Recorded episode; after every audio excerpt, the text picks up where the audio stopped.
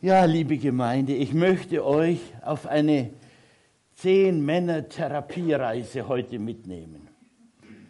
Denn wenn es den Männern besser geht, sie etwas therapiert sind, also mehr heil, dann haben es die Frauen ja auch leichter. Eine Männertherapiereise im Namen Jesu Christi. Mit manchen war ich schon in Israel und Palästina, das seht ihr oben, den See Genezareth, ringsum Galiläa mit Nazareth und unten das Tote Meer, hier ist Jerusalem. Und wo diese gelben Flecken sind, diese Reise machen wir. Warum werde ich gleich versuchen zu erklären. Das ist Samarien kommt von Schomer, heißt so viel wie helfen. Die Wächter, die sich kümmern, auch um die Torah, die Weisung zum Leben. Eine etwas seltsame Reise, aber so langsam werden wir schon in die Gänge kommen.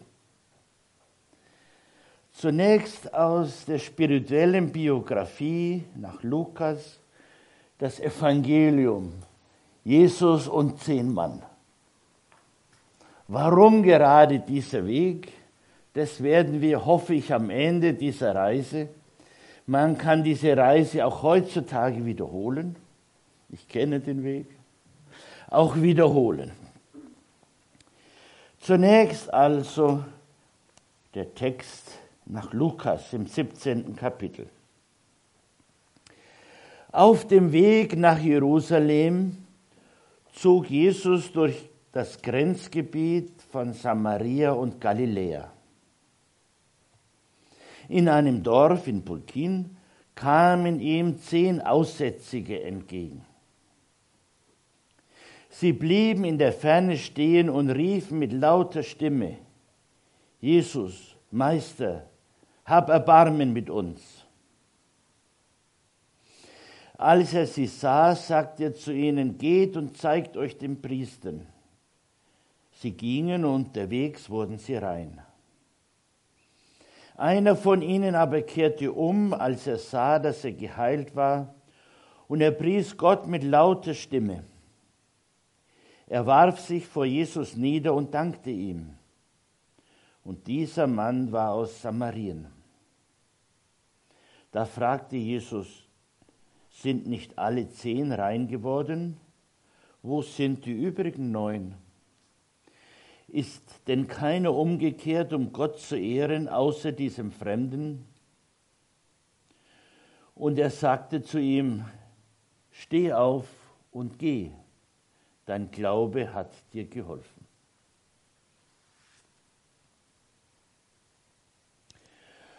Unterwegs nach Jerusalem, der Stätte des Friedens, wo zur Zeit Jesu der Tempel stand, Zion. Zion heißt in unserer Sprache so viel wie Zeichen, Hindeutung auf die Shechina, auf die Gegenwart des Ewigen, der da sagt, ich bin der, ich bin da, der da war und der da sein wird, wo du bist. Wo bist du also, Adam? Wo bist du also, Eva? Komm doch durch die Zeiten hindurch mit deiner Herkunftsgeschichte und der Hoffnung auf deine Zukunft erst einmal an. Auch hier in Geist und Wahrheit. Körperlich hat es ja schon ganz gut geklappt. Du hockst schon hier.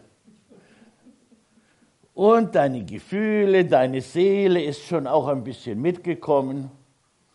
Dann bleib noch ein bisschen geistig wach. Hier und unterwegs. Vers 4 Vers. Wir starten also im Grenzgebiet von Galiläa, das ist hier, und Samarien. Hier liegt jetzt arabisch sprechend ein Dorf, heißt Burkin, Lepra, meint so viel wie Ort, wo Aussätzige zu Hause sind. Das heißt, konfessionell gewendet, Männer, die sich exkommuniziert fühlen, außerhalb der Gemeinschaft. Und irgendwie es auch sind, mental, emotional. Und siehe da, irgendwann schlägt das körperlich durch, auch körperlich. Der Körper hat so seine Symptome und Reaktionen. Und solche Männer, die irgendwo nicht mehr ganz zu Hause sind und sich wohlfühlen, schließen sich zusammen. Ein Männerbund entsteht. Zehn Mann, was nun? Wie wurden zur Zeit Jesu Aussätzige behandelt? Man fürchtete Ansteckung, psychologisch Übertragung, schlechte Stimmung, nein, danke. Körperlich weiß der Teufel was, Keuchhusten, Aussatz, Pusteln, bleib mir bloß vom Acker. Aber so ganz kriege ich dich auch noch nicht los. In einer eigenartigen Verschränkung existierte die Welt der Gesunden und der Kranken, der Gekränkten, die sich nicht heil und ganz fühlen, die irgendwo erleben, durch meine Existenz zieht sich eine Spur von Unheil.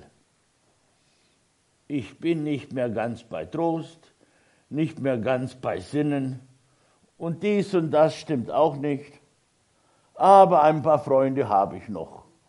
Da gehen wir in die Kneipe, jammern vor uns hin oder weiß der Teufel was. Eine normale Welt. In der damaligen Zeit lebten die in einer Höhle, zurückgleichsam, regressiv in den Mutterleib, wohnten am Ende einer Höhle, die kann man noch heute sehen in Burkin, zogen sich zurück, vereinsamt, die Gesunden aus dem Dorf oder der Familie brachten ab und zu Nahrungsmittel, dann verschwanden sie wieder, dann kamen die aus ihrer Höhle, aßen und tranken und organisierten sich einen Klingelbeutel. Das hat sich jahrhundertelang gehalten. Das ist ein Sammelbeutel, nicht so ein schönes Körbchen, sondern ein Beutel, manchmal sogar aus Samt in den Kirchen, mit einem Glöckchen dran an einer langen Stange ein Almosen, Eleison, Eleison, Erbarmen für die Armen. Also mit ihrem Klingelbeutel zogen sie durch die Welt und sagten, Vorsicht, mir geht's nicht gut. Pass auf, ich bin jemand, der ansteckend ist. Und das tut dir auch nicht gut. Distanz ist klug. Mann, oh Mann, zehn Mann. Da sahen sie jemand aus der Ferne, einen Meister, in Gottes Namen, ein wahrer Mensch, und sie riefen Barmherzigkeit. Hat denn keiner mehr ein Herz für uns? Jesus hat für jeden ein Herz. Und er gibt ihnen einen therapeutischen Top-Tipp. Ich zitiere. Geht und zeigt euch den Priestern. Worst case. Schlimmer geht's nicht. Die Priester waren damals weder evangelisch noch katholisch. Das gab's noch nicht. Sondern die Priester waren jüdische Erbpriester. Papa und Mama musste auch aus dem Priesteradel stammen, aus der Sippe Aarons oder Levi. Die hatten zugleich die Kompetenz, Chefs des Gesundheitsamtes zu sein. Die stellten fest, jemand ist wieder gesund oder äh, Illusion. Bleibe weg von der Gemeinde der Gesunden. Wenn du hingehst auf das Gesundheitsamt, bist aber krank, dann bekamst du damals ein paar Steine auf den Kopf. Kommt bloß nicht wieder. Und Jesus gibt diesen Menschen diesen für ihre Ohren zunächst schrecklichen Rat. geht man unterwegs, und das ist der einzige Weg seit Jahrtausenden, der noch heute begehbar, jetzt sogar befahrbar ist, von Burkin, von diesem Dorf geht diesen Weg, das ist der Weg. Die Stationen werden wir gleich haben, wo die überall vorbeikommen, bis nach Jerusalem. 300 Kilometer, eine therapeutische Topstrecke mit allerlei interessanten Stationen. Die sind auch beschrieben in den fünf Büchern Mose. Gesund werden heißt nicht gleich immer klack und fertig, gibt auch Spontanheilungen. Meistens aber hast du eine gewisse Wegstrecke vor dir. Und diese fünf Mann, wenigstens einer, der es anscheinend gut mit uns meint, gibt uns einen Rat. Mach eine spirituelle Therapie. Ja, wie geht denn das? Was kommt denn da alles auf mich zu? Sie kriechen also aus ihrer Höhle heraus im Burkin, die drittälteste Kirche der Welt, gebaut im Jahre 326 von Helena, der Mutter von Kaiser Konstantin, kann man noch heute hingehen. Bisschen schmuddelig, aber ganz interessant. Hier gibt es eine Ikone, das ist ein bemaltes Fenster der orientalischen Christen, in dem Fall griechischsprachig. Hodeka, die zehn von Lepra, von Aussatz befallenen, Jesus und seine Bibelschule und die zehn Mann. Im Heiligenschein, das ist die Aura Jesu, steht Hoon, ist der Gottesname, der da, der da ist. Jesus handelt also in Vollmacht, exousia, aus seinem Wesen heraus. Das Wesen Jesu ist die Anwesenheit Gottes in ihm. Das nennt man Vollmacht.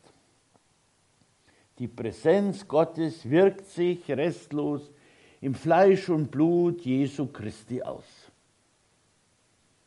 Und er sagt, macht diesen Weg. Und die zehn gehen weiter. Sie gingen und unterwegs Schritt für Schritt verschwanden die Symptome. Denn über das System Geist das wirkt sich aus über das System Seele bis in die Körperwelt. Wie glückt spirituelle Therapie auf das Wort Jesu Christi hin? Wo kommt man da vorbei, damals und heute? Erste Station. Vielen Dank für die Landkarte hier. Da habe ich es leichter, weil wir kennen schon alle diese Gegenden. Also, wir starten in Burkin. Auch Maria ging einst von Nazareth diesen Weg durch das Bergland bis in Kerem, zur Quelle des Weinberges zu Elisabeth. Das ist die Hauptstraße. Erste Station, mit manchen war ich schon dort, die Hauptstadt von Samarien. Sebaste, Sebastos, das griechisch Augustus. Dort hat man dem Kaiser Augustus, dem römischen Kaiser, noch heute einen Tempel errichtet. So mancher Cäsar ließ sich wie ein Gott verehren. Interessant dieser Schwachsinn, höchst bewundernswert, aber mehr auch nicht. Halte Distanz. Setze dich, erste Station, noch einmal mit der Welt der Cäsaren auseinander. Gib denen, was des Kaisers ist, und Gott, was Gottes ist. Das lohnt sich sehr zu unterscheiden. Sonst bleibst du in deinem Geist irgendwie krank und deine Gefühle kommen durcheinander und der Körper sagt dir, irgendwas stimmt noch nicht. Nach Samaria, Schomer, nach Helferland. Noch heute im Judentum macht man an der Pforte keinen Weihwasserkessel hin, sondern eine Misusa, da innen steht, nur den ewigen kannst du in Liebe ganz begegnen, im ganzen Herzen, mit ganzer Seele, mit allen Kräften, mit ganzem Gemüt. Wenn man durch die Türe geht, hinein und hinaus, langt man dort manchmal hin, zur Erinnerung. Da steht nämlich Schomer, Gott ist mein Helfer, ein Shin, Dalet, die Tore, Daletot, Wächter der Tore Jota Israels. Pass doch auf mich auf, auf dass ich bewahrt bleibe, wenn ich gehe von hier nach dort. Das kannst du auch lesen nach El Shaddai, der Scheitan. Gott sage Nein zu den Bösen. Es gibt Ja-Sagen und Nein-Sagen aus Ja-Sagen. Die Samaritaner und Israel war sehr weise. Nach Samarien. Wann musst du aus Liebe Ja sagen und wann aus Liebe Nein sagen? El Shaddai oder Wächter der Tore der eigenen Freiheit. Das bedeutet Israel. Der Jude Jehuda heißt das Loben. Das ist zu loben. Die Ewigkeit der Liebe lässt dich Ja und Nein sagen. Daher unterscheiden wir Nächstenliebe und Feindesliebe. Immer Liebe, das sagst du Nein und das sagst du, ist gut so. Also eine erste wichtige Station, vielleicht blieben sie eine Woche dort bis es nach Geist und Gefühl und Körper etwas Klick macht. Der Einstieg unterscheide Gott von den Herrschern dieser Welt. Sonst wirst du wahrscheinlich auf Dauer nicht ganz gesund. Welch weiser Rat Jesu. Komm mal langsam raus aus deiner Exkommunikationshöhle wo du mehr schlecht als recht leben kannst. Geh hoch auf den Hügel von der Hauptstadt von Helferland. Bleibe dort und sinne nach. Verwechsle doch nicht mehr diese Herren des Kapitals oder weiß der Teufel was mit der ewig schöpferischen Liebe. Damit deine Betriebstemperatur wieder stimmt Kühler Kopf, heißes Herz, warme Füße. Erste Station. Halte inne dort, wo dir geholfen wird. In Samaria, Station Schomer. Und dann geht der Weg weiter. Da kommst du von Samaria, zweigst du ab, denn hier ist der Garizim, der gesegnete Gebirgsstock, das ist jetzt äh, arabisch, Balata, Tel Balata. Tel, der Hügel von Baal. Dort wurde verehrt Baal, das heißt das Wissen um die Verläufe. Wenn du weißt, wie alles funktioniert, wirst du der Größte. So einfach aber ist es nicht. Das reicht nicht nur, Funktionär zu werden. Tel Balata hieß in früherer Zeit Sichem oder zur Zeit Jesu Sychar. Das ist der Ort des Jakobsbrunnen. Dort traf einst Jesus eine Frau. Und die Frau ging Wasser zu holen am Brunnen. Heute noch hervorragendes Wasser. Wenn ihr dorthin kommt, nehmt einen Schluck. Dort traf einst Jesus, heißt Joshua, nur Liebe hilft, schöpferische, göttliche, ganz menschliche Liebe hilft. Joshua traf einst eine Frau. Ein Mann und eine Frau am Brunnen, man kommt ins Gespräch.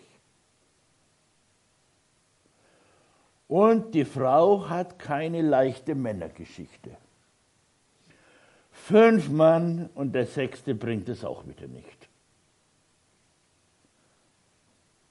An dieser Station halten die zehn Mann inne. Das ist ein schöner Platz, dass Männer ihre Frauengeschichten erzählen. Eine Woche braucht man manchmal bei zehn Mann. Kläre deine bisherigen Beziehungen und Verhältnisse. Das wäre nicht so schlecht für dein Gefühlsleben. Am Jakobsbrunnen, wo wird denn angebetet in Geist und Wahrheit? Dieser Text bei Johannes lässt sich gut lesen und verstehen. Dort entsteht die erste Christengemeinde. Menschen, die erkennen, Jesus von Nazareth ist der Christus, der Messias. Die Frau trifft den Messias. Der Messias im Judentum hat zwei Sendungen. Erstens, klar zu machen, dass die Moral nicht über dem Menschen steht. Er schafft Moral ab und erklärt den Menschen, Ethik ist besser. Wie gehen freie Menschen in aller Freiheit miteinander um, dass sie glückselig leben? Er lehrt die Seligpreisungen. Welche Provokation gegen die Moralisten in Kirche und Welt. Nein, Ethik ist angesagt. Zur Freiheit befreit, und wann stimmt dann welche Nähe und Ferne mit wem? Die zweite Aufgabe des Messias besteht darin, kundzutun, wer ist denn eigentlich Gott? Er ist die Selbstmitteilung Gottes, der Geist Gottes. Sein Wort ist die Gestalt des Geistes. Der Messias bringt Kunde, wer Gott ist. So entsteht Klarheit in einer Welt voller Götzen und Idole. Die Frau trifft den Messias in Gottes Namen. Ein guter Ort für eine zweite Therapiestation. Wie kriege ich meine alte Schuld, Sünden, Moralingeschichte los? Zur Freiheit befreit in Gottes Namen gerechtfertigt, erlöst, darf ich neu anfangen. Zeichen der Initiation nennt man Taufe. Lass deine Sünden- und Schuldgeschichte irgendwann los in Gottes Namen. Wie wundersam. Steig doch einfach aus im Kraftfeld Jesu Christi aus deiner Erbsündengeschichte. Die aßen saure Trauben und dir sollen auch noch die Zähne stumpf bleiben. Wie geht man professionell als Christ mit Erbsünde um? Tritt das Erbe einfach nicht mehr an. Lehn doch das Erbe ab und starte im Kraftfeld der Gnade alternativ. Ein guter Ort, der Jakobsbrunnen, Sychar. Ihr merkt, die Männer sind wahrscheinlich klug und nehmen sich Zeit für ihren spirituellen, ganzheitlichen Heilungsprozess. Und weiter geht die Reise. Dann kommst du von Sichem, lest du lange vorbei, da liegt Shiloh, wo die Bundeslade war, heute ein christliches Dorf, da liest du hier Taibe, das alte Emmaus, Ephraim. Ephraim, wo Jesus sich zurückgezogen hat, er noch einmal nach Jerusalem geht. Ein christliches Dorf.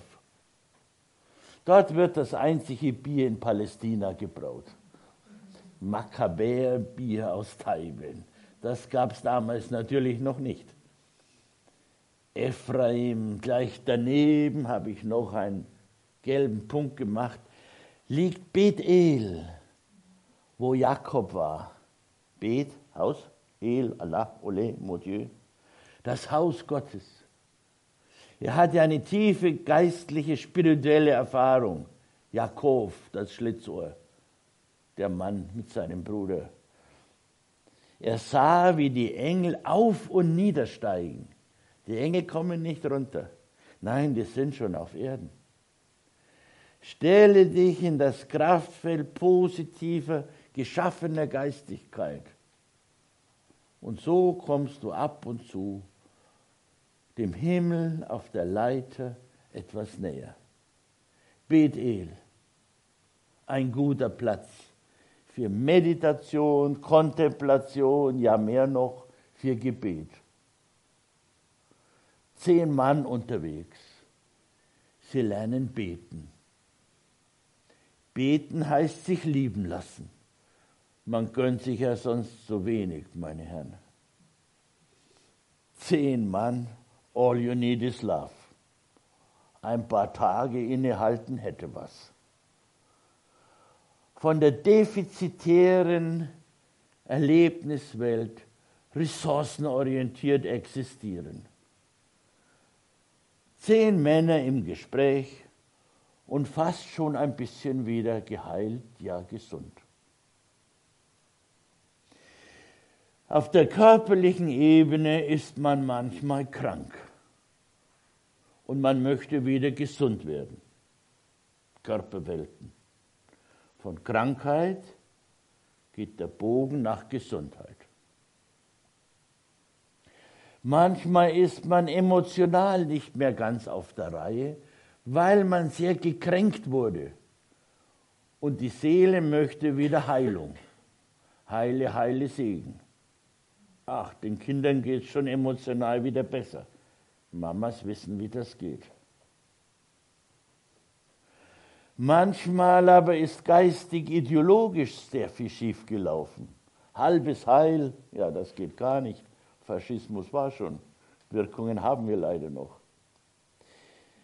Auf der Ebene des Geistigen, der Deutung, des Spirituellen erlebst du Unheil und Heil. Wo finde ich wieder Heil, geistige Heimat? Jesus Christus heißt ein Heiland. In seinem Namen sind die Männer unterwegs. Bethel, hebräische Buchstaben, heute ein jüdischer Kibbutz wieder. Dann kommst du in die jetzige Hauptstadt Ramallah, bei Rama Ramallah. Dort geht es nicht immer so lustig her, wenn du in Ramallah bist. Das kommt von allerlei nicht geglückter Entfeindung. Darüber später. Wie wird Friede im unheiligen, heiligen Land? Wenn du aber vor der Moschee innehältst, bleib mal außen. Dort gibt es einen uralten Brunnen. Nach der Tradition der Ortschristen war das der Ort, genau eine Tagesreise nach Norden von Jerusalem entfernt, wo Jesus, nein, der hat es schon immer gewusst, wo Maria und Josef merkte, der Zwölfjährige ist ja gar nicht dabei. Wusstet ihr nicht, dass als Sure verarbeitet steht an der Moscheewand, dass ich im Hause dessen sein muss, wo meine ursprüngliche Heimat ist, wohin ihr alle zurückkehren könnt? im Kraftfeld des Ewigen. Der zwölfjährige Jesus. Noch heute im Judentum gibt es natürlich keine Konfirmation oder Firmung, sondern man feiert Bar Mitzvah. Bar, aramäisch sprach ich noch, oder Ben, Mitzvah. Jetzt verstehst du lebenspraktisch die Torah des Mose anzuwenden die Weisung zum Leben in Israel. Oder für Mädchen Bat Mitzvah. Ist meistens vor der Klagemauer am Donnerstag, kommt da mal Nachmittag hin, sehr beeindruckend, alle tanzen. Melek Israel, der König in Israel, hat eine Krone, die Torah, ist die Weisung vom Gottesberg. Das ist der König in Israel bei den orthodoxen Juden gibt die Torah des Mose und die Torah Jesu, der auch für die Völker den Gottesbund geöffnet hat. Der zwölfjährige Jesus, ach, da halten wir mal inne, bei Rama, woher Samuel stammt. Die zwölf Mann erinnern sich, ja, wie bin ich denn aus der Pubertät ins Erwachsenenalter doch nicht gut gekommen? Fang doch noch mal an, nachzusinnen über die Zeit des Übergangs. Analphase, Oralphase, Ödipalphase. Ja, und dann, wie werde ich erwachsen? Hineingeschlittert, initiiert, getauft oder ist irgendwie was schiefgelaufen? Nie ganz abgenabelt von Mama und meine Frau muss auch so sein wie sie, denn die war die beste. Natürlich permanente Überforderung für junge Frauen. Ach, und der Papa, auf den habe ich auch noch eine Wut, also unfrei.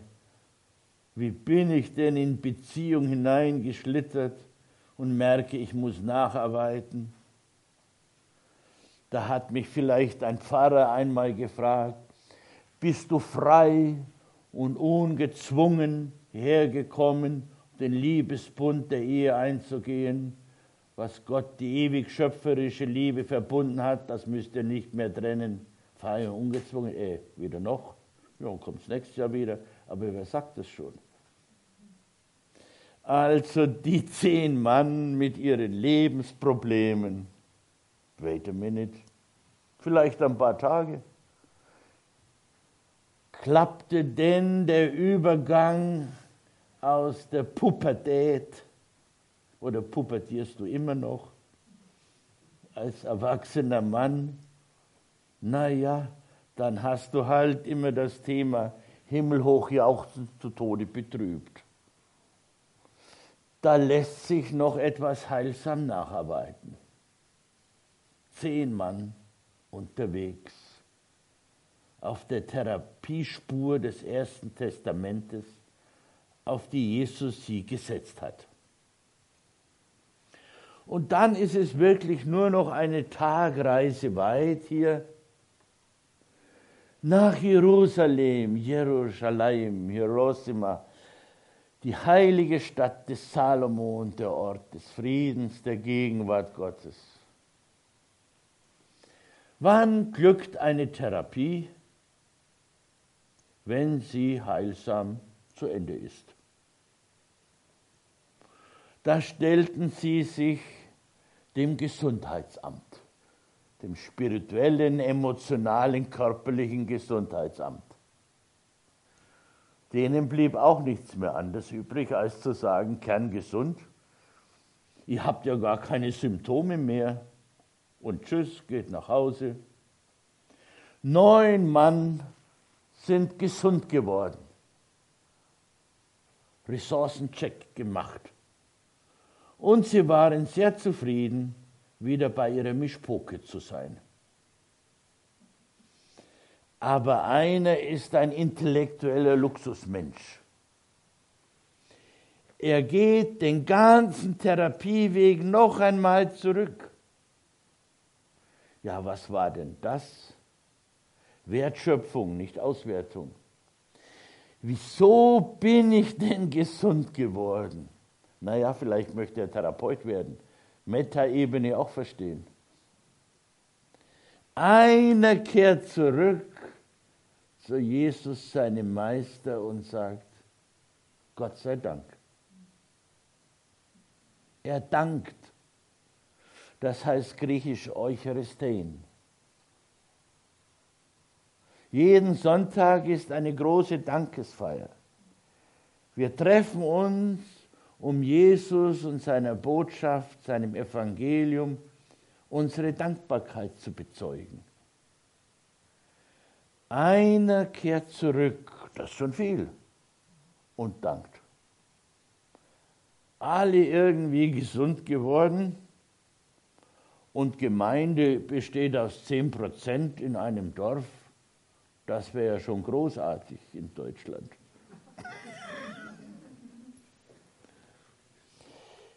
Und da gibt ihm Jesus noch einen Tipp. Er ermächtigt ihn zu bezeugen, wohin die Dankbarkeit in der Gemeinde jemand methodisch bringen kann. Ich zitiere. Steh auf und geh. Ach, komm doch immer neu zustande, nennt man christozentrische Aufstellungsarbeit. Steh doch auf, werde selbstständig. Mit beiden Füßen auf dem Boden kannst du stehen. Denn wer gut steht, kann gut gehen. Und so geht es weiter. Amen.